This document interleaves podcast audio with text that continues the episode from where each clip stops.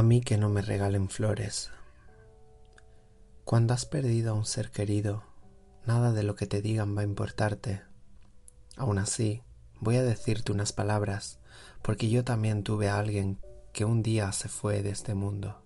Además, lo hizo de la forma más triste y dramática en que uno pueda marcharse, por voluntad propia.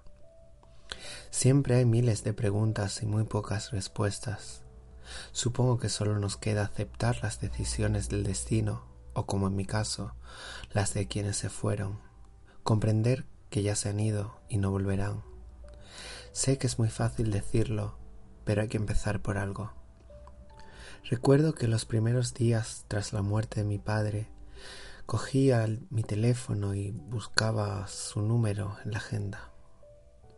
Luego llamaba y escuchaba el contestador como si fuese a responder, como si hubiera cobertura allí donde él estuviese.